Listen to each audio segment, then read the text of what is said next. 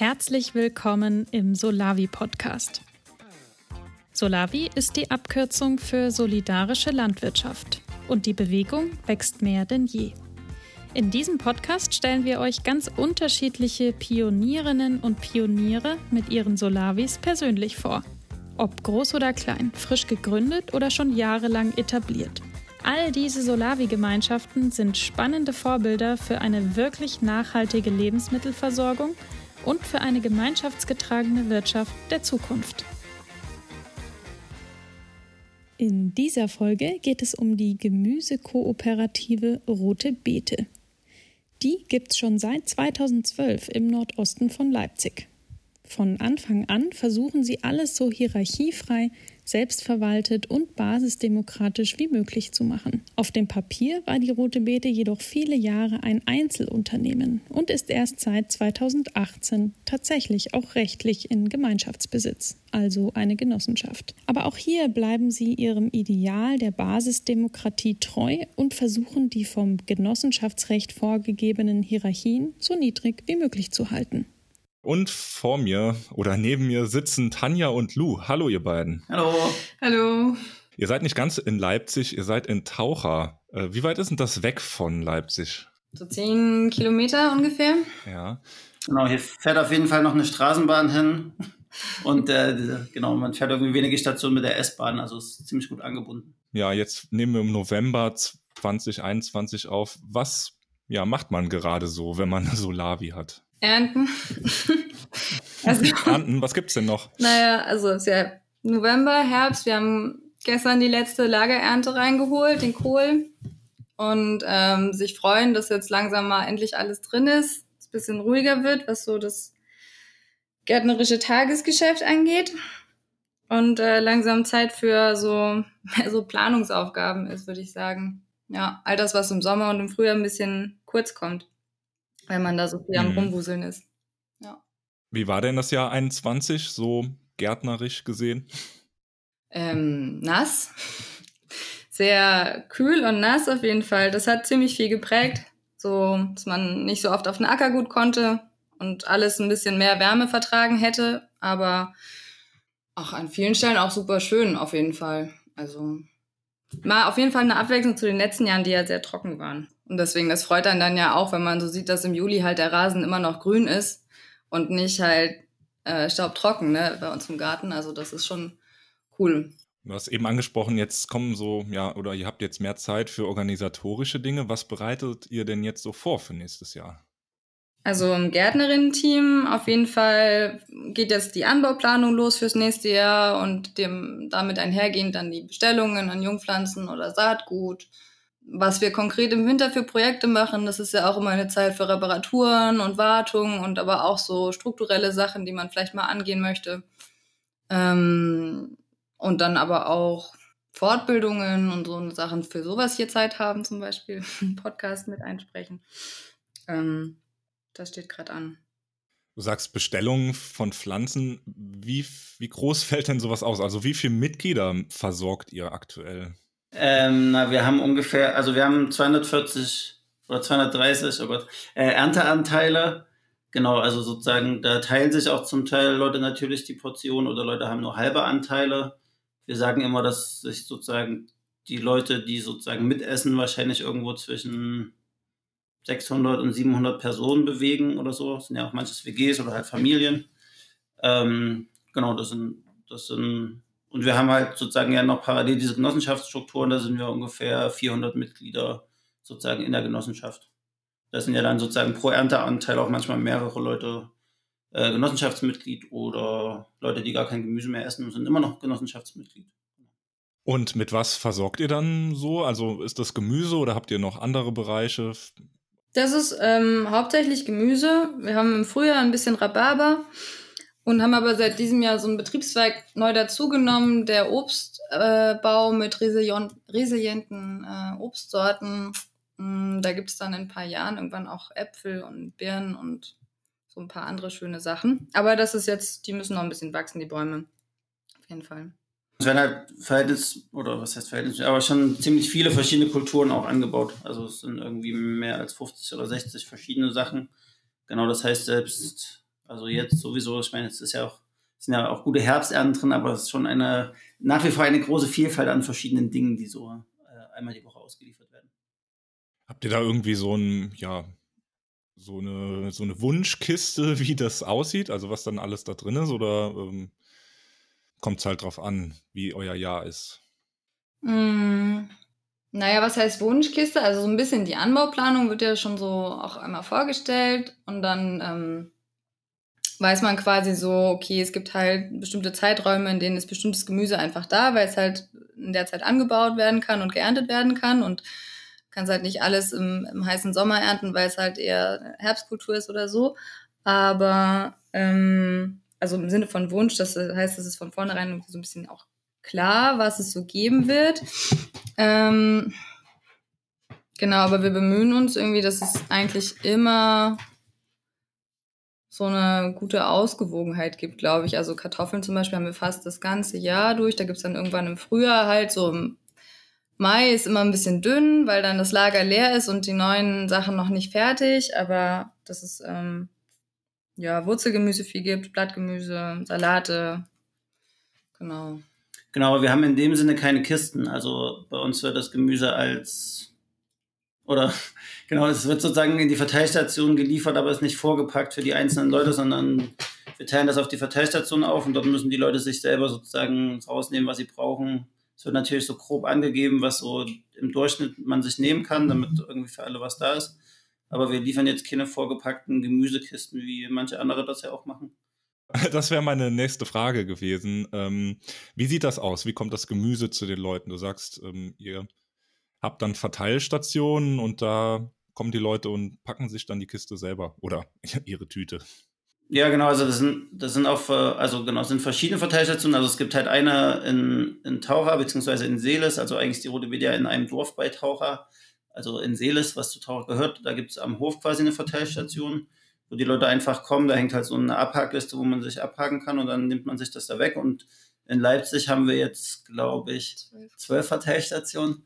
Ähm, genau, die unterschiedlich groß sind. Also manchmal sind das vielleicht nur zehn Leute und manchmal sind es 40 Leute und ähm, auch nach unterschiedlichen Konzepten funktionieren. Also manchmal ist es so, dass es einfach nur donnerstags ist quasi unser Liefertag. Da gibt es dann ein Zeitfenster von zwei Stunden, in denen sozusagen alle Personen ihr Gemüse abholen können und danach ist es wieder vorbei. Und manche Verteilstationen funktionieren aber auch so, dass man quasi nicht so eine ganz festgelegte, beschränkte Abholzeit hat, sondern dass halt in irgendwelchen Kellern oder allgemein zugänglichen Räumen steht, wo dann die Leute auch mehrere Tage Zeit haben, das einfach abzuholen, wenn sie wollen. Und Genau. Und dann genau nimmt man sich halt irgendwie, was man gerade braucht. Manchmal gibt es noch so Verschenkekisten, wo man die Sachen reinlegt, wo man halt weiß, okay, jede Person kann einen Blumenkohl haben, ich will aber keinen, dann lege ich den Blumenkohl in die Verschenkekiste. Ich komme mal ähm, ja, zur Gründung ein bisschen. Ihr habt ja 2012 die Idee bekommen, eine Solavi zu gründen. Warum oder wie seid ihr auf die solidarische Landwirtschaft äh, gestoßen?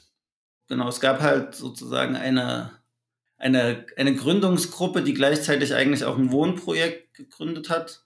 Ähm, ähm, die haben halt schon seit längerem nach einem Hof gesucht und da waren auch verschiedene Gärtnerinnen sozusagen in der Gründungsgruppe dabei und für die war irgendwie klar, wir haben halt auf anderen Betrieben gearbeitet und wir suchen aber jetzt einen Hof mit Land, wo wir halt so ein solidarisches Landwirtschaftskonzept umsetzen können, weil wir das irgendwie politisch spannender finden und auch schönere Arbeitsverhältnisse für uns und irgendwie einen interessanteren Austausch. Und genau, und die Leute haben relativ lange gesucht und sind dann hier sozusagen in der Nähe von Leipzig, also bei Taucher, gelandet und haben da glücklicherweise so einen äh, Vier-Seiten-Hof gefunden mit noch fünf Hektar Ackerland ähm, und haben das dann als Verein gekauft. Beziehungsweise das Ackerland darf man ja nicht als Verein kaufen, das wurde dann erstmal über eine Privatperson gekauft und so ist das dann angelaufen. Und die sind dann sozusagen schon in dem Prozess ähm, sozusagen des Umzugs hierher haben die halt schon angefangen in Leipzig sozusagen Leute zu mobilisieren und da verschiedene Treffen einzuberufen ähm, und das Anfang, von Anfang an sozusagen mit anderen Leuten gemeinsam aufzubauen. Da bin ich dann irgendwann dazugekommen, genau. Ja, und wie lief das so ab? Also, ja, du sagst, dieses Wohnprojekt äh, ist gestartet und dann immer mehr Leute dazu. Also, wie ging es dann weiter? Ja, also, der, also die Wohngruppe war am Anfang ja erstmal so relativ konstant oder da, genau, da sind mal einzelne Leute hin, hinzugekommen und weggefallen, aber genau, das war halt auch so ein bisschen ja die Basis sozusagen für den ganzen Start von der Solavi, also dass die Gärtnerinnen da zum Großteil ja gewohnt haben und vor Ort da einfach immer da waren. Und genau die Einbindung von den ganzen Leuten aus Leipzig hat halt am Anfang über so Treffen funktioniert, also erstmal so öffentliche und dann gab es halt so regelmäßige Pläne, wo sozusagen es wie eine Stadtgruppe gab, die dann sozusagen im Austausch mit den Gärtnerinnen war und man dann halt versucht hat, sozusagen gemeinsam den ganzen Betrieb aufzubauen und zu planen von Anfang an.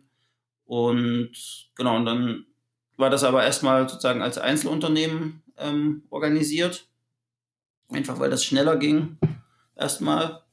Ähm, genau, also ich habe letztens nochmal geguckt, im allerersten Protokoll, was es von einem Koop-Café gibt, steht auch drin, dass wir eine Genossenschaft werden wollen, aber das hat dann halt noch äh, sechs Jahre gedauert.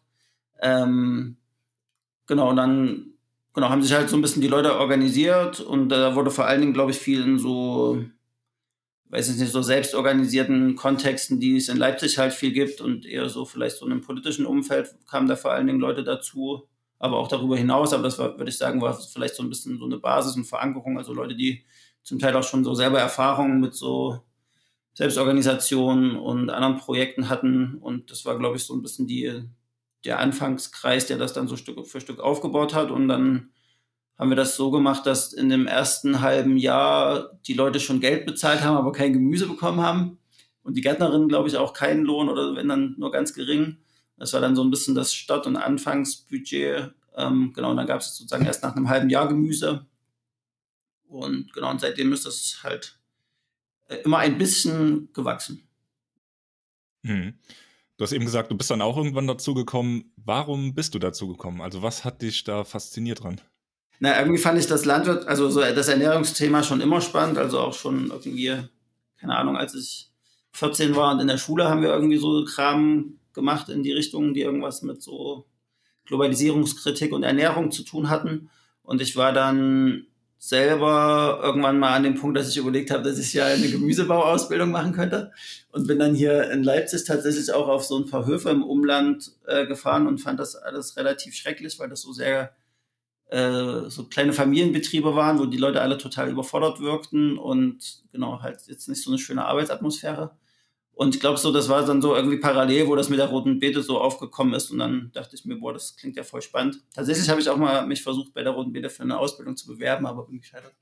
Ähm, genau. Und dann bin ich halt trotzdem dabei geblieben. Äh, Tanja, wie war das bei dir? Ähm, na, ich wusste von der Roten Beete schon relativ lang. Ich bin 2011 nach Leipzig und habe da studiert. Und das war aber immer so ein bisschen in der Peripherie und dann gab es so einen Moment in meinem Leben, das war so 2019, glaube ich, da ähm, habe ich, wollte ich wieder zurück in die Nähe von Leipzig und habe quasi einen Wohnort gesucht ähm, und bin darüber quasi nach Seeles gekommen, aber primär halt äh, in das Wohnprojekt ähm, und habe dann da, genau, das war so ein dann im Frühjahr 2020, letztes Jahr, genau, da haben, hat die Rote Beete zum ersten Mal so eine Erntestelle, ähm, wurde da finanziert und ich meinte so, yo, ich hab Bock, ähm, da mit reinzugehen und bin dann da quasi so in den Betrieb so ein bisschen mit reingewachsen.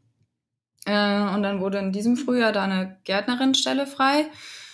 Äh, ja, und dann wurde ich gefragt oder beziehungsweise habe auch gemeint, ja, ich hätte voll Bock, hier weiter und mehr mitzumachen. Ähm, und äh, bin seitdem voll mit dabei.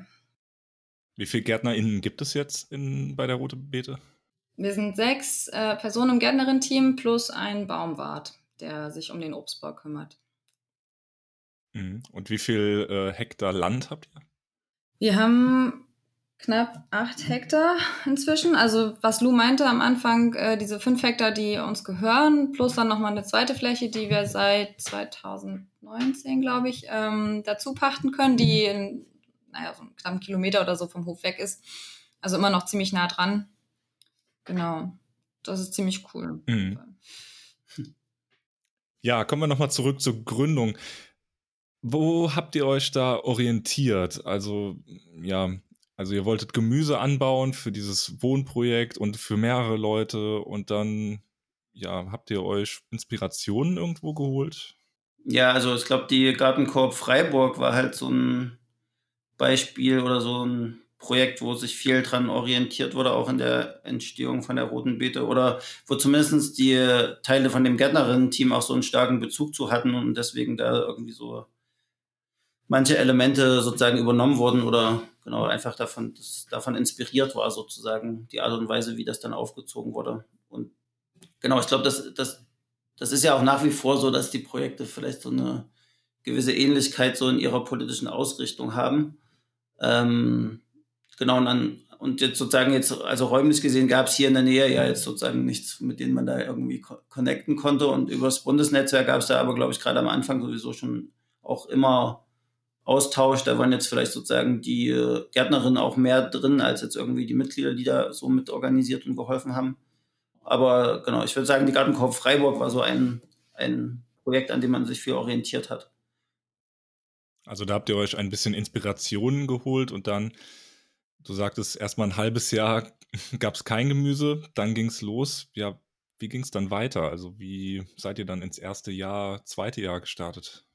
Ja, genau. Also wir sind dann ja mit so ein bisschen mehr als 100 Anteilen, glaube ich, gestartet. Wir haben auch am Anfang ja nochmal versucht, sozusagen mit den Leuten, die Interesse hatten, nochmal zu überlegen, ah, wie viel Gemüse müssen wir denn überhaupt anbauen, damit so eine Portion reicht für einen kleinen Haushalt oder so. Also da gab es auch noch so ein bisschen Erhebungssachen. Und ähm, genau, und ich meine, die ganzen Gärtnerinnen, die da, da so dabei waren, außer Karl jetzt, hatten ja alle Vorerfahrungen auch aus anderen Betrieben und haben da Sachen mitgebracht, also haben auch physisch Dinge mitgebracht, irgendwelche Kisten oder Sachen, die sie da halt noch so als Betriebsmittel mitgebracht haben. Ähm, aber es ging natürlich dann ja auch darum, irgendwie Maschinen sich zu besorgen und ähm, einfach zu gucken, dass man da halt erstmal so eine rudimentäre Infrastruktur aufbaut, ohne jetzt so eine riesige Anfangsinvestition zu haben. Das unterscheidet uns, glaube ich, ja in der Entstehung auch von so manchen Projekten, die jetzt so neu entstehen, die dann gleich mit drei Millionen Stadtkapital irgendwie loslegen. Ähm, genau, das heißt, da, da wurde viel am Anfang auch einfach so gefrickelt oder improvisiert und halt mit dem, was so da ist, irgendwie versucht, das erstmal zu machen. Und Genau, und ich glaube, in, in dieser Anfangsphase war das ja auch noch so, dass so ganz, oder ist es auch nach wie vor noch so, aber da war es vielleicht noch mehr, dass so Leute einfach dann auch als Mitglieder da ganz viel Zeit rein investiert haben und sich da irgendwie um die Homepage gekümmert haben und da irgendwie so Abläufe mit strukturiert haben und sich irgendwelche coolen Sachen ausgedacht haben, ähm, damit das anläuft oder diese ähm, regelmäßigen Treffen organisiert haben. Und genau, und es war eigentlich, glaube ich, sozusagen die ersten, das erste und zweite Jahr ja sowieso noch so eine krasse Start-Euphorie. Und was dann, glaube ich, auch noch ein so ein größeres Projekt auf jeden Fall war, war die ähm, äh, Hecke zu pflanzen auf dem Acker. Das war halt so ein relativ großes Projekt. Also, dass der Acker sozusagen umrandet ist von so einer Hecke und auch ein paar Querstreifenhecke gibt. Das war sowohl, glaube ich, von der Arbeitsleistung äh, schon ein, ein, großes Ding, aber hat uns irgendwie auch so ein bisschen äh, EU-Fördermittel ähm, beschert die wir auch ganz gut brauchen konnten. ja. Du hast gerade eben gesagt, es gab eine sehr große Gründungseuphorie. Also es ist euch nicht schwer gefallen, Menschen zu finden. Also du sagst es 100 Anteile, ist ja schon, ja, ist ja schon was. Nö, das war, also gut, vielleicht erinnere ich mich falsch, aber ich würde jetzt sagen, das war damals kein Problem, Leute zu finden. Das, ähm, das war ja auch so, dass die Rote Beete richtig lange auch noch eine ewige Warteliste hatte, weil es einfach so viele Leute gab, die das interessiert hat und noch nicht so viele Projekte, wie es jetzt gibt. Das ist ja vielleicht erst so eine Entwicklung der letzten zwei Jahre, dass wir nicht mehr so eine äh, lange Warteliste haben sozusagen. Aber ansonsten war da so mein Eindruck, dass jetzt nicht so ein, Ries ein Riesenproblem, irgendwie neue Leute zu finden. Also auch die, die Male, wo wir da dann schon irgendwie immer irgendwas zwischen 10 und 30 Anteilen vielleicht aufgestockt haben, mussten wir da uns jetzt keinen Gedanken machen, wie wir das jetzt groß bewerben ähm, oder so genau irgendwelche Strategien überlegen, wie da jetzt neue Leute dazukommen. Das lief dann eher so über Mundpropaganda und persönliche Netzwerke oder so Geschichten. Was meinst du, warum macht das keine, also warum ist das nicht schwer, Leute zu finden? Warum wollen die Leute Gemüse von einer Solavi haben? Naja, ich glaube, was mir noch so ein bisschen dazu einfällt, warum das vor allem anfangs überhaupt gar kein so ein Problem war, oder da, das erinnert mich daran an so eine Geschichte, die mir Karl, glaube ich, mal erzählt hat, dass gerade so in den, in den ersten Jahren einfach auch ständig Leute aus der Stadt einfach so auf den Hof gekommen sind nach Seeles. Also das ist so auch einfach so ein sowas, ähm, so ein bisschen Einzigartiges war und es halt wenig vergleichbare Projekte gab, so also diese, diese Kommune, Wohnprojekt, dieser Hof und die Sola wie alles zusammen quasi, dass es auch einfach regelmäßig Leute rausgezogen hat, die dann halt dahin gefahren sind, um sich einfach anzugucken, was da gibt und irgendwie Bock hatten, da irgendwie mitzumachen in, auf irgendeine Art und Weise und dass es einfach ganz schöne Anziehungskraft hatte, weil das damals noch so neu war zu der Zeit in Leipzig, so 2011, 12, 13, 14, keine Ahnung. Genau, und aber ich meine, so wenn man sich Leipzig anguckt und wer da so, oder die Menschen, die da so leben, da gibt es einfach, glaube ich, viele Leute, die ein Bewusstsein für, für Ernährung haben und was da, also das ist jetzt nicht nur, also ich meine, gesund wollen sich irgendwie eigentlich alle ernähren, aber das ist halt cool ist darauf zu achten, dass es halt irgendwie möglichst lokal produziert wird, dass es keine langen Transportwege gibt, dass es auch ähm, dass saisonales Gemüse halt irgendwie auch eine schlaue Idee ist, äh, da mitzugehen. Ähm, genau, und ähm, das macht es, glaube ich, hier einfach, also auch jetzt ja noch ziemlich ähm, einfach, sage ich mal, dass man halt äh, neue Mitglieder dazu gewinnt. Also äh, auch jetzt, wo wir halt so viele es hier geworden sind, ähm, ist das ja, genau. Also ich glaube halt auch so ein, diese relativ verbindliche Beziehung, also was Tanja von uns schon so ein bisschen gemeint hat, dass jetzt gerade am Anfang, als das so das einzige Landprojekt so in der näheren Umgebung war, so attraktiver, das hat man ja auch so ein bisschen in den Lockdown-Phasen gemerkt, dass ähm, Leute ja dann, weil wir auf die Mitarbeit trotzdem angewiesen sind, dass ja auch total gerne als Ausflug wahrgenommen haben, einfach aus der Stadt rauszukommen und nach Seeles äh, zu fahren, einfach draußen zu sein, irgendwas an der frischen Luft zu machen. Also ich glaube, das bringt ja sozusagen noch mehr Qualitäten mit, außer nur das, in Anführungsstrichen nur das Gemüse, sondern eben auch noch so ein, keine Ahnung, ein anderes Netzwerk, andere Leute, andere Orte, die man anschauen kann und genau, vielleicht halt einfach noch auch kombiniert mit dem politischen Anspruch, da vielleicht auch gesellschaftlich was mit zu bewirken und irgendwie für eine Ernährungswende zu streiten oder eine andere Landwirtschaft. Mhm. Genau, und dann, dann nehmen die halt auch sowas in Kauf, dass die jede Woche äh, in die Verteilstation kommen müssen, um sich das Gemüse zu holen. Dann müssen die das auch noch waschen und verkochen und sollen noch zu unseren Arbeitseinsätzen kommen und noch zum Plenum. Mhm. Ja, das würde mich auch jetzt interessieren. Wie ist denn eure Organisation, eure Solavi strukturiert? Also ihr seid ja dann irgendwann Genossenschaft geworden. Da möchte ich gleich auch nochmal ein, drauf eingehen, wie ihr das oder warum ihr das gemacht habt aber du sagtest jetzt schon Arbeitseinsätze der Mitglieder, aber trotzdem großes Gemeinschaftsgefühl und Verteilstationen. Also wie spannt ihr die Mitglieder ein? Wie spannen wir die Mitglieder ein? Ähm, ähm, Oder einspannen ist vielleicht das falsche Wort. Wie äh, dürfen die mithelfen? ja, die dürfen immer auf dem Acker mithelfen. Nee, also ähm, ähm, wir haben so mh, mm, zwei Mitarbeitstage in der Woche.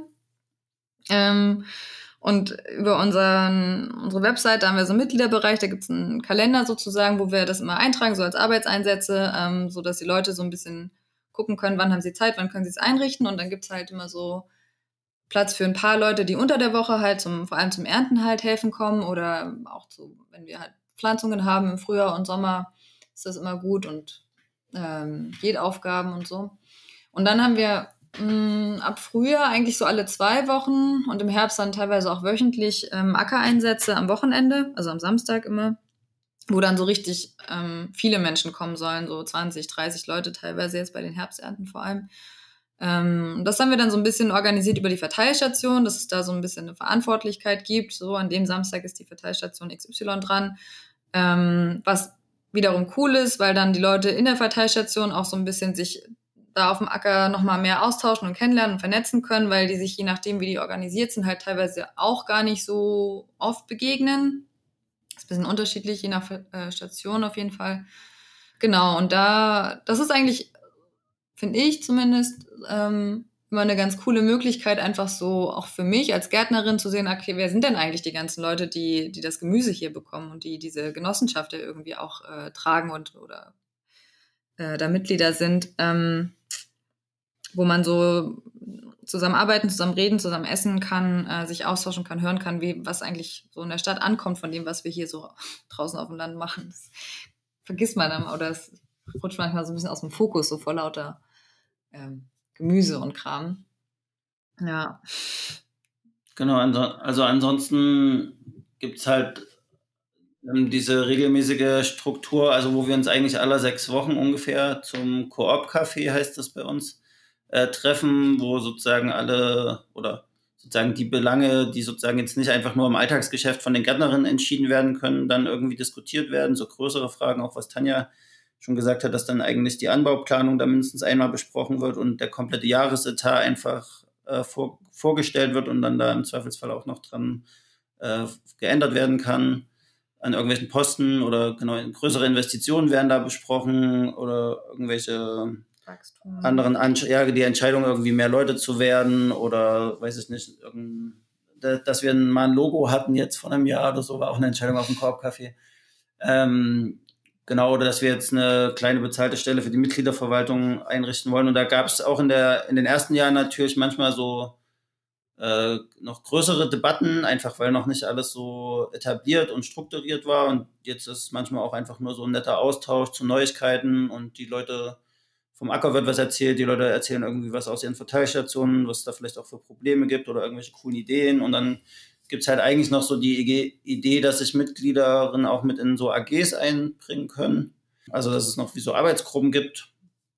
Genau, das da, da hatte ich auch das Gefühl, da ist jetzt in letzter Zeit bei manchen Themen einfach so die Relevanz weggefallen. Also da gab es zum Beispiel eine AG, die hat sich ausführlich mit der Genossenschaftsgründung beschäftigt und als dann die Genossenschaft gegründet war, braucht es die AG ja nicht mehr unbedingt.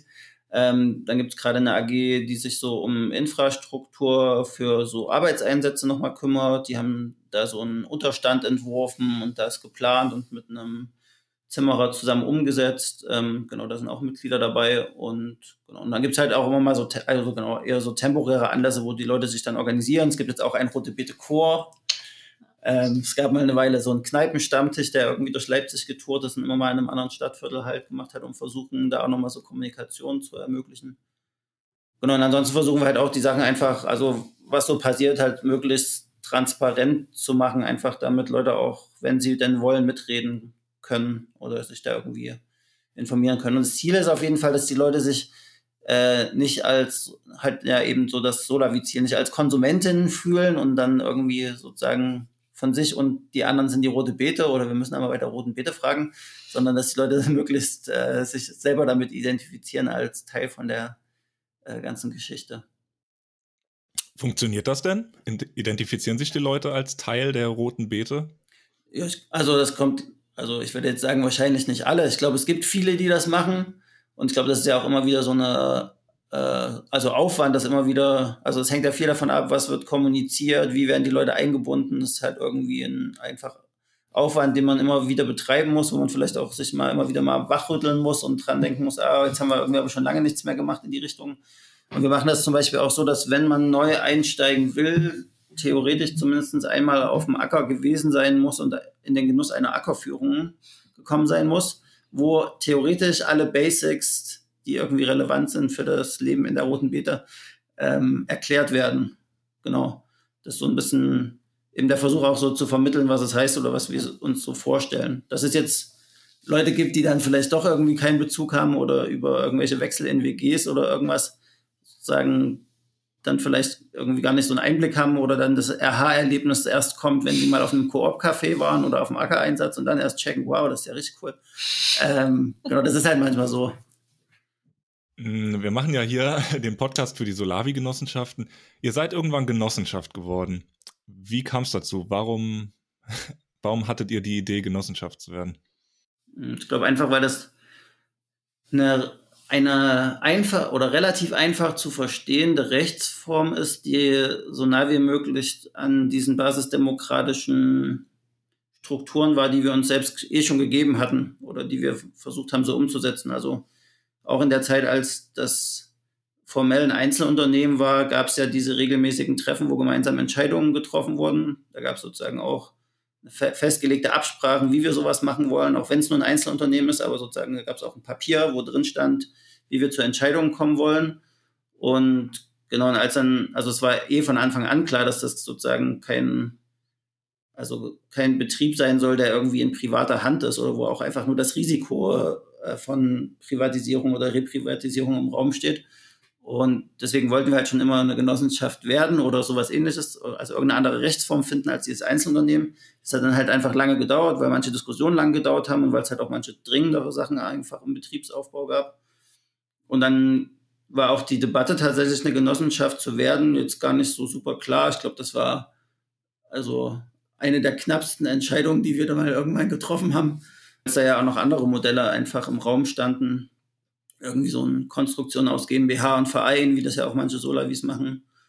Ähm, oder nur ein Verein. Genau, da gab es auf jeden Fall auch noch andere Ideen. Und genau, wir haben dann halt lange diskutiert und eigentlich würde ich jetzt sagen, die entscheidenden Argumente waren wirklich irgendwie eine, eine solide Rechtsform, die schon lange etabliert ist und so ein bisschen Stabilität ähm, vermittelt, was, was man Leuten erklären kann, also wo sie was mit anfangen können, wo man jetzt nicht sagen muss, es gibt irgendwie drei Rechtsformen, die irgendwie miteinander versch verschränkt sind und so, also im besten Fall relativ einfach zu verstehen. Ähm, ja, und halt eben dieses, also sozusagen dieses Beteiligungsmoment ja sozusagen als ähm, das zentrale Genossenschaftsding. Also wer halt Mitglied ist, entscheidet halt mit und das nicht nach Anzahl von Einlagen, sondern einfach jedes Mitglied hat eine Stimme. Nicht jetzt wie bei einer Aktiengesellschaft oder so. Ja. Wie empfindest du oder ihr die Struktur der Genossenschaft? Also ihr habt ja jetzt einen Aufsichtsrat, Vorstand, die Mitgliederversammlung. Äh, ja, wie bindet ihr das ein in eurem ja, basisdemokratischen Verständnis, was ihr ja habt? Mhm. Also sozusagen der, der, der Aufsichtsrat ist bei uns laut Satz oder ist ja eh quasi im Prinzip nur ein Kontrollorgan und bei uns in der Satzung ist er ja neben der Prüfung von der Bilanz ähm, ähm, die sozusagen die Aufsichtsratsaufgabe ist, vor allen Dingen dafür zuständig, ähm, außerplanmäßige Investitionen über 5000 Euro abzusegnen oder eben nicht abzusegnen. Ähm, das heißt, wenn wir im Jahr gut geplant haben, hat der Aufsichtsrat eigentlich gar nichts groß zu tun, weil es nicht so viele außerplanmäßige Investitionen über 5000 Euro gibt.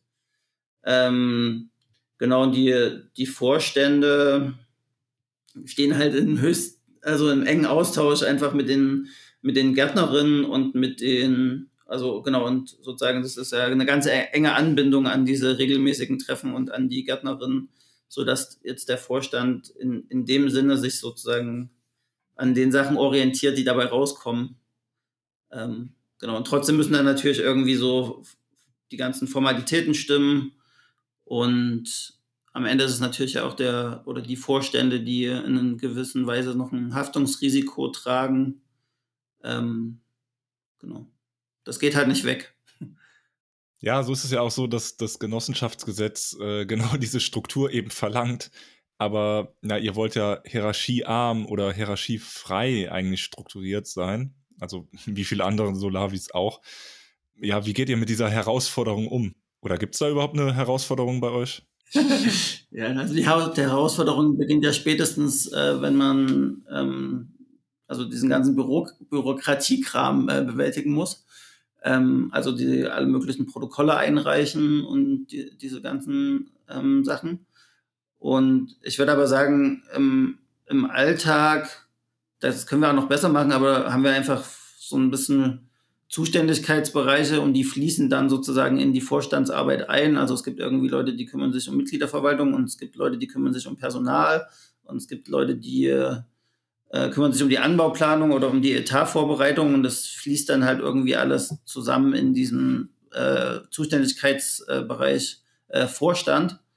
Ähm, genau, wir haben das jetzt nicht so gemacht, wie das ja auch andere Genossenschaften, also nicht so viele, aber ich glaube, es gibt eine, wenn ich mich richtig erinnere. Also man könnte ja auch versuchen, einfach jede, jedes, also jedes der regelmäßigen Treffen zu einer Generalversammlung zu erklären ähm, genau, da müsste man halt nochmal gucken, ob das mit unserer Satzung so, wie sie gerade ist, äh, geht. Aber das sind so, also genau, ich glaube, da kann man auch nochmal Sachen einfach ausloten. Ne? Wie, wie, wie, wie kann man sozusagen mit den Elementen, die wir arbeiten, die vielleicht auch noch so ein bisschen schärfen, ähm, dass sie besser funktionieren.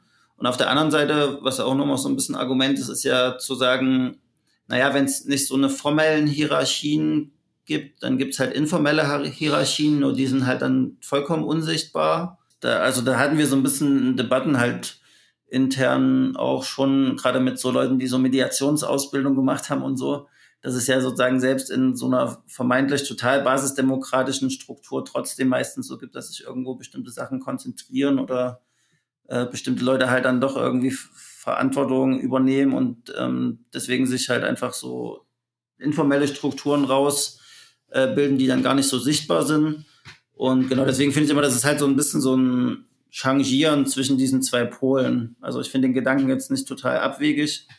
Ähm, dass man sozusagen das deswegen auch versucht oder deswegen einfach lernt, mit diesen Sachen umzugehen, wie sie halt da vorgegeben werden. Aber an sich wäre natürlich irgendwie eine Rechtsform noch toller in der, oder genau, könnte man da nochmal auf jeden Fall weiterdenken, ähm, wie man da vielleicht sozusagen das noch mehr in die Struktur integriert oder noch mehr mit unseren Ansprüchen übereinbringt. Was sind denn eure Ansprüche? Naja, eigentlich eigentlich ist der Anspruch, alles gemeinschaftlich im Konsens zu entscheiden und da möglichst allen Mitgliedern auch eine Stimme mhm. ähm, zu geben. Und genau, und halt, und halt einfach Informationen auch so zu verteilen, dass die Leute dazu befähigt sind, überhaupt mitzureden. Das ist, finde ich, immer so total wichtig.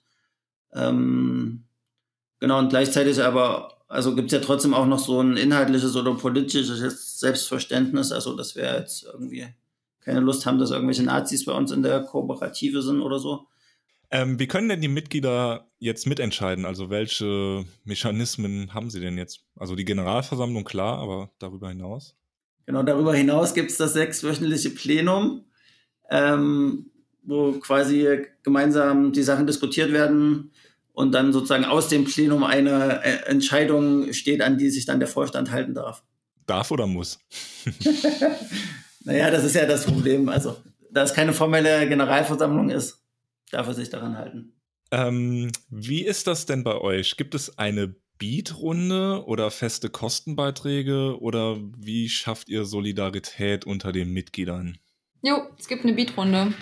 Genau, und es gibt ja, also ich glaube, das machen ja, ist ja durchaus eine übliche Praxis unter Solavis. Ähm, so, vorher wird halt ja der Etat vorgestellt und dann, daraus ergibt sich dann so ein Richtwert, den, der auch äh, ja, kommuniziert wird. Und dann eben diese anonyme Beatrunde, also im Sinne von, genau, jeder gibt halt sein Gebot ab und dann guckt man halt, ob es schon zusammenkommt oder ob man nochmal nachbieten muss, sozusagen. Mhm. Genau, und da auch wirklich, also genau, dass es halt auch wirklich offen ist, so dass es nicht im Sinne von hier, ähm, das ist unser Richtwert und schaut aber halt, dass ihr irgendwie auch da rankommt, sondern okay, schaut halt, was, was geht, was, was könnt ihr, was wollt ihr geben und glaube, das steht auch irgendwo in unserem Satzung oder Statut oder irgendwo, so dass es, dass es eben, also das fand ich ganz cool, dass es nochmal bewusst formuliert ist und für Mitglieder einsehbar, dass mhm. halt ähm, der finanzielle Beitrag, den man leistet und der körperliche Beitrag und all das nicht an den Anteil an Gemüse explizit gekoppelt ist, den man sich abholt. Also dass alle aufgefordert sind, sich einzubringen nach ihren Möglichkeiten und Fähigkeiten und so weiter, aber dass du halt dir nicht irgendwie, keine Ahnung, weniger Gemüse nehmen darfst oder so, weil du halt weniger zahlst oder sowas, sondern dass es da ähm, eben solidarisch zugehen soll und äh, jeder irgendwie so auch nach seinen Bedürfnissen ähm, schauen kann und nehmen kann auch. Ist euch, ja, wie wichtig ist euch, euch dieser Solidaritätsgedanke? Also, dass ja Menschen, also alle Menschen mitgenommen werden, je nach äh, Möglichkeit? Ja, schon ziemlich zentral, würde ich sagen. Also ich meine, jeden Tag, wenn ich auf dem Acker stehe, freue ich mich irgendwie darüber, dass ich weiß, okay, das hier ist einfach gesichert dadurch, dass Leute verbindlich ihre Zusage geben, dass sie ähm, diesen Betrieb halt ähm, finanzieren und mit, mittragen und halten wollen. Ähm, das ist ja auch, also ich meine, wir sind da draußen so jetzt ganz konkret beim Gemüseanbau so Unwägbarkeiten wie Wetter und anderen Sachen ausgesetzt, aber ich meine, das geht ja den Leuten genauso. In deren Leben passiert ja auch ein Haufen Krimskrams und trotzdem sind, verpflichten sie sich für ein Jahr verbindlich, ähm, das mitzutragen gegenseitig. Weiß nicht, da, das finde ich dann schon sehr so ein zentrales Element, diesen Solidaritätsgedanken im Ganzen. Genau, ich glaube untereinander, also jetzt sozusagen mal diese Beiträge angesehen, das fand ich auch spannend, weil da gab es auch immer mal so Auseinandersetzungen zum Thema, ich kann eigentlich nur so richtig solidarisch sein, wenn ich die Leute kenne und deswegen darf das alles nicht so groß werden, weil dann wird es so anonym und dann kenne ich die Leute nicht mehr. Genau, das finde also das ist ja auch so eine Debatte. Also sozusagen, man will eigentlich so solidarisch sein, aber irgendwie hat man das Gefühl, dafür braucht so eine persönliche Nähe, was natürlich ab einer gewissen Größe auch schwieriger wird, ähm, immer zu organisieren. Und genau, und ansonsten ist, also handhaben wir das tatsächlich ja auch so, dass diese Gebote anonym sind. Das natürlich weiß die Mitgliederverwaltung oder die Menschen, die die Kontoauszüge kontrollieren, wissen dann, was die Personen zahlen, aber wir machen das sozusagen jetzt dann nicht irgendwo transparent. Gerade machen wir es nicht mal, also das haben wir zwar auch mal gemacht, aber ähm, dass wir jetzt irgendwie sagen, wow, das war das Höchstgebot oder das ist das Niedrigste oder wir irgendwie so eine Statistik machen, das machen wir eigentlich auch nicht. Ähm, auch wenn ich das manchmal, glaube ich, ganz cool fände, irgendwie nochmal dieses Thema an sich aufzugreifen, weil ich schon glaube, dass die Leute sehr zum Teil sehr unterschiedlich über Geld verfügen und vielleicht trotzdem einen sehr ähnlichen Beitrag bezahlen. Also ich glaube schon, dass der Mittelwert oder der Richtwert, den wir angeben, schon für viele Leute trotzdem eine sehr starke Orientierung hat und dann weicht man da mal so leicht nach oben und leicht nach unten ähm, von ab. Und es gibt aber auch, also es gibt auch Leute, die weichen in beide Richtungen, also richtig mutig ab sozusagen.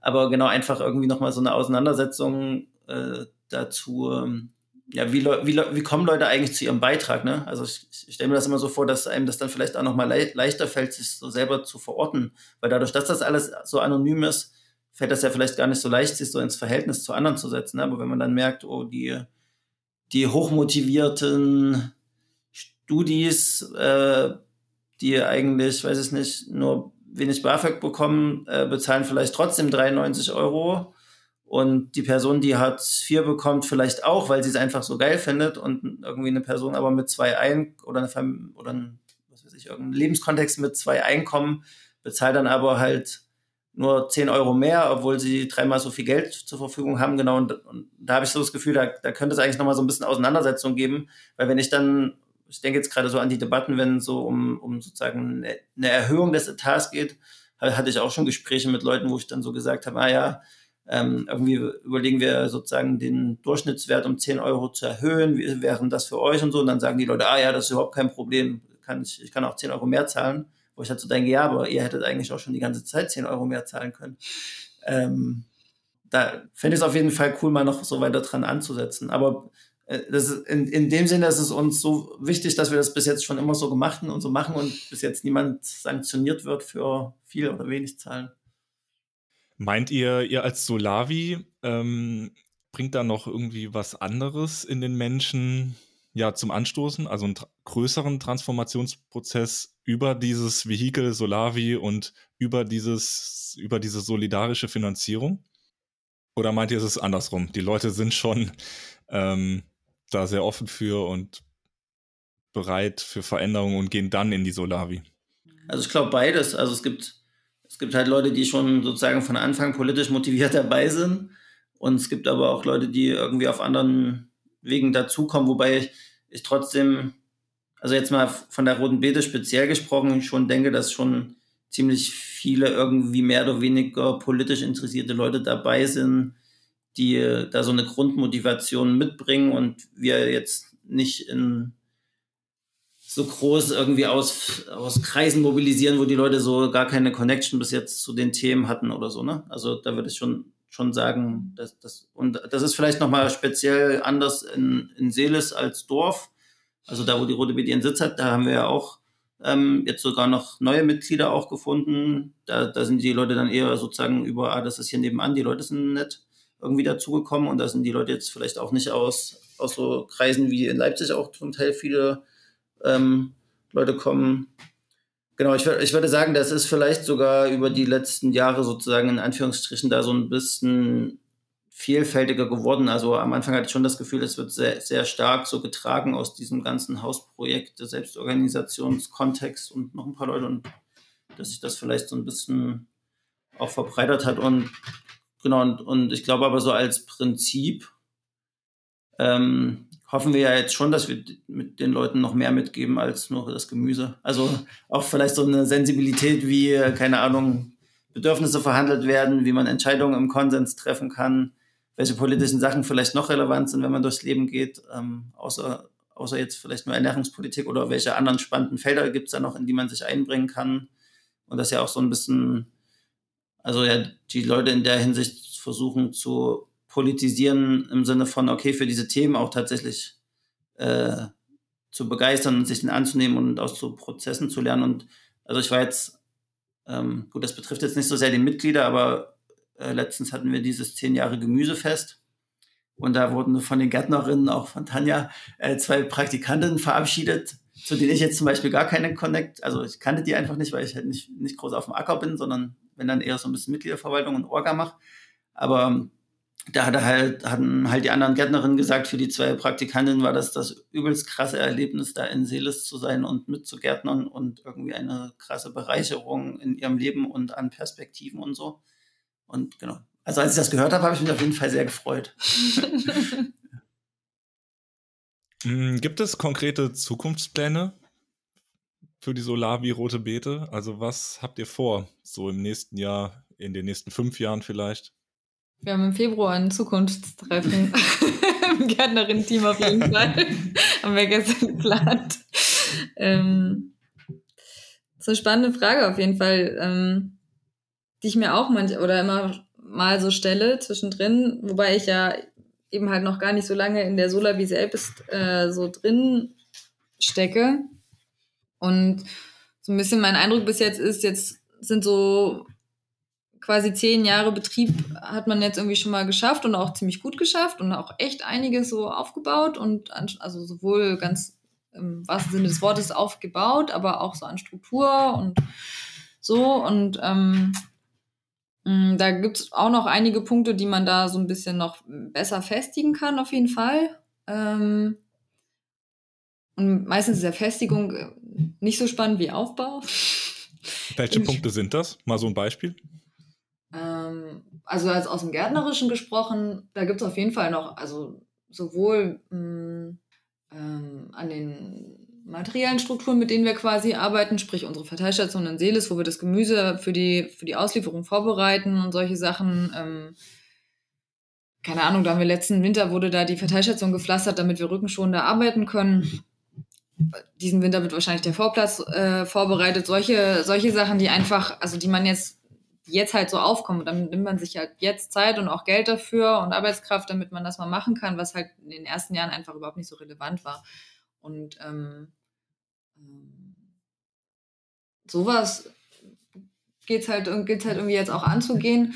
Ähm, aber das, genau, was ist so weiterführend ähm, darüber hinaus? Hm.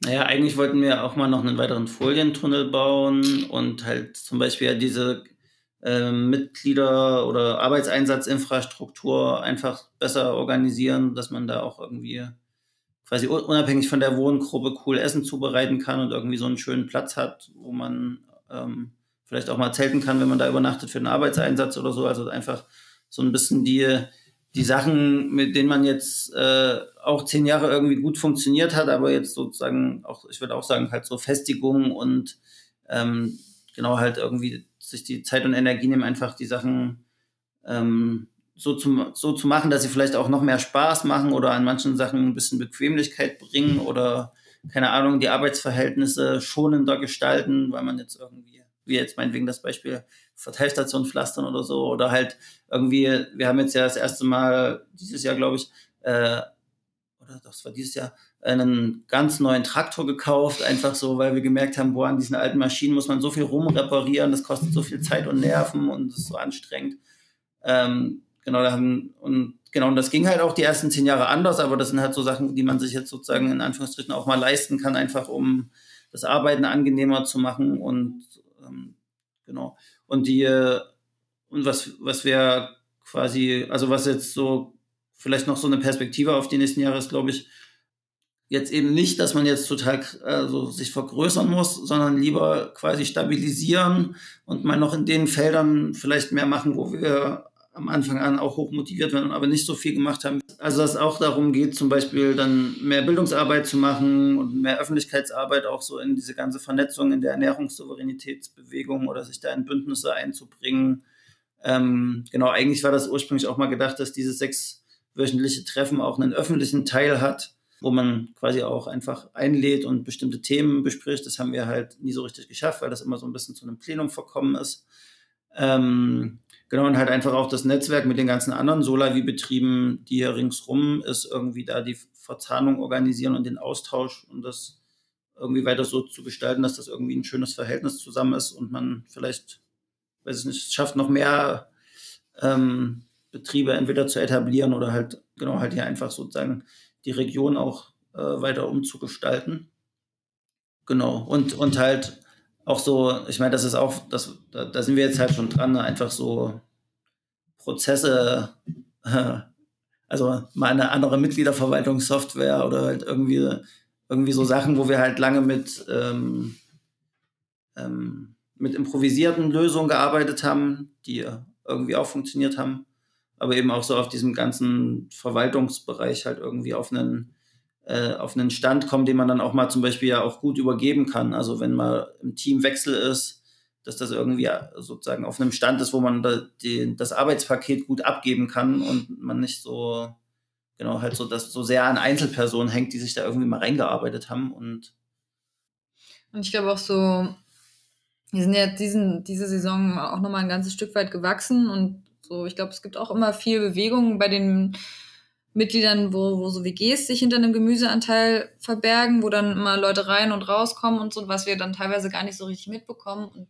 Oder das ist zumindest so mein Eindruck, dass so, gibt so die Leute, die sind schon ganz lange dabei und die haben auch teilweise super viel Energie am Anfang mit reingegeben und sind jetzt halt auch vielleicht einfach ein bisschen so immer noch gut dabei, aber auch so ein bisschen müde vielleicht oder denken sich, ja, es gibt doch jetzt auch einen Haufen neue Leute, die können jetzt auch mal so, ne, ähm, mit Schwung geben und ähm, da so eine gute, ähm, das so ein bisschen zusammenzufügen, die neuen Leute ähm, gut mit in die, sozusagen die Aktion alles mit, mit so reinzuholen, dass sie sich ähm, da ebenso mit verantwortlich fühlen ähm, nach ihren Möglichkeiten.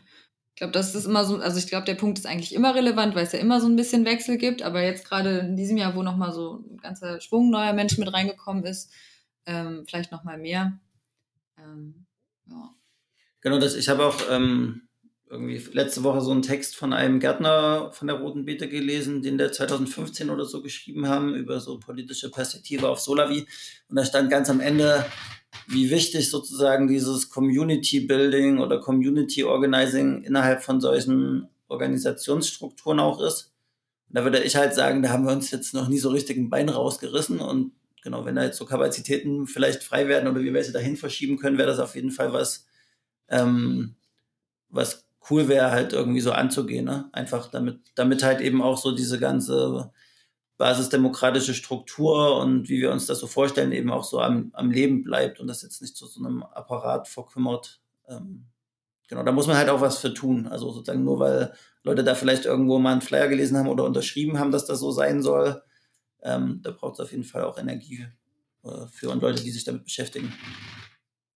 Aber das ist eigentlich schon ein gutes Stichwort für eine, ja, meine letzte Frage. Solavi, ja, jetzt immer noch ein bisschen Nische, aber du hast ja gesagt, ja, gerade dieses Gemeinschaftsgefühl, dieser Prozess, Transformationsprozess vielleicht ganz gesellschaftlich angestoßen wird durch diese Solavi. Was meinst du, was muss passieren, dass ja Solavis vielleicht dann noch eine größere Rolle spielen oder was für eine Rolle können Solavis in so einem gesamtgesellschaftlichen Prozess spielen? Hm. Was mir da so ein bisschen in den Sinn kommt, ähm, eine unserer Gärtnerinnen hat dieses Jahr zum ersten Mal so einen Tag der offenen Solavi-Gärtnereien angestoßen, äh, weil wir ja inzwischen gibt es ja so vier, fünf Solavis ähm, quasi im Radius von fünf Kilometern oder so ähm, und hat da mit diesem Tag halt explizit quasi so die, die Bevölkerung hier auf den Dörfern und den Taucher angesprochen, die ja zum Teil auch über Mitgliedschaften da angebunden sind, aber zum Großteil halt auch nicht, ähm, um die halt einfach mal so auf die Gärtner reinzuholen, dass die mal gucken können, äh, unverbindlich, was hier eigentlich so passiert. Wird. Die kriegen immer mit, wenn wir mit unseren Traktoren hier irgendwie vorbeifahren oder mit unseren Lieferautos oder keine Ahnung was, aber meistens ist da dann doch so ein bisschen so eine Hemmschwelle, äh, naja, ich gehe da jetzt, ich latsche jetzt nicht einfach so auf dem Acker und frag mal, sondern so. Und ähm, so dieses ähm, Bildungs, diesen Bildungsauftrag quasi jetzt jenseits von den Mitgliedern, mit denen wir eh auf dem Acker stehen und denen wir eh irgendwie ja immer ganz viel versuchen mitzugeben, ähm, auch nochmal auf andere Menschen auszuweiten, ähm, ja, von Low-Level was braucht es eigentlich für so Lebensmittelerzeugung, bis aber auch zu eben Ernährungssouveränität und, und, und Klimawandel und solchen äh, Themen, die wir, die uns ja alle irgendwie mit beschäftigen. Ähm, ja. Also ich glaube auch in dem, also jetzt erstmal in dem lokalen Kontext hier ist das auf jeden Fall auch hochspannend. Ich meine, jetzt mit sozusagen so vielen verschiedenen Solavi-Projekten, die sich hier alle sozusagen um diese Kleinstadt äh, angesiedelt haben und auch irgendwie ganz gut zusammenarbeiten, äh, prägt man das ja wahrscheinlich auch langfristig so ein Stück weit oder es besteht zumindest die Chance. Also ne, hier die Leute, die dann Gärtnern, ziehen zum Teil ja auch nach Taucher. Also es verändert ja auch so ein bisschen das, das Stadtbild und im besten Fall vielleicht auch irgendwie die Debatten. Also es ist auch was, wo es gibt jetzt hier sozusagen aus dem, also auch, wo Leute auch aus diesem Kontext aktiv sind, so eine Klimainitiative in Taucher und so verschiedene andere Initiativen und Vereine, wo so, finde ich, schon so, so eine kleine Transform also so eine Transformation vielleicht im Kleinen sozusagen vorangetrieben wird, einfach, dass so andere Themen gesetzt werden, andere Organisationsformen sich etablieren, andere Leute unterwegs sind. Und genau, und das, das, das, das fände ich, oder das finde ich eh so einen spannenden Aspekt, ne, auch von so Projekten, oder das fände ich total spannend, sich das auch mal woanders anzugucken. Was heißt das eigentlich so, wenn so Projekte tatsächlich vor Ort sind und was hat das so für Auswirkungen? Ähm, naja, und für so einen gesamtgesellschaftlichen Aspekt finde ich halt also sozusagen einfach den Ansatz jetzt erstmal zu sagen, ähm, wir machen was, was nicht gewinnorientiert ist, ähm, ist ja schon mal ganz cool. Ähm, und dann vielleicht auch im besten Fall noch zu zeigen, dass das funktioniert und dass da was bei rauskommt, was man essen kann, ist ja auch immer so ein bisschen so, okay, man, man zeigt halt auch, es gibt vielleicht sozusagen auch so, auch im, im Kapitalismus oder im Falschen auch irgendwie trotzdem irgendwie macht es Sinn, mal was auszuprobieren. Und das geht dann auch. Das hat natürlich auch irgendwie so seine Grenzen und seine Limits oder seine Widersprüche. Aber ich finde immer so irgendwie so was Praktisches zu machen, was vielleicht sogar noch irgendwie was mit Produktion zu tun hat und wo was bei rauskommt, was man essen kann. Und da sind sogar noch Leute, die irgendwie angestellt sind und bezahlt werden. Ähm, das finde ich immer, irgendwie immer schon ähm, ganz cool, einfach so als was man halt so zeigen kann und auch nochmal Perspektiven aufmachen kann, ne? wo Leute überhaupt erstmal so dann auch drüber stolpern und ah krass, die machen das irgendwie anders, ist ja auch interessant. Und ich glaube auch die, ähm, also da weiß ich jetzt noch nicht so genau, was dabei rauskommt. Ähm, aber hier geht es ja auch gerade so ein bisschen in die Richtung, dass es auch so eine Vernetzung mit ähm, oder so ein, ja, so ein Wirken in vielleicht so politische Felder gibt. Also es gibt jetzt über so eine Vernetzung, sind wir jetzt so halt in Kontakt mit dem sächsischen Ministerium für Umwelt und Klima und Landwirtschaft. Und da gibt es jetzt zum Beispiel morgen so einen Förderworkshop, also welche Förderungen wären vielleicht eigentlich für Solavis interessant. Ähm, genau, es gibt, gibt auch so Connections zu so, zu so ein paar Leuten, die in Leipzig im Stadtrat sitzen oder eben diese Verbindung zum Ernährungsrat, wo dann auch nochmal so vielleicht so ein bisschen so ein Upscaling von so Strukturen und Themen auch nochmal stattfindet und die da auch nochmal andere Kreise erreichen. Tanja und Lou, danke euch für eure Zeit. Ja, ja danke dir. Bitte, Bitte. gern. Und bei allen unseren HörerInnen bedanke ich mich für die Aufmerksamkeit.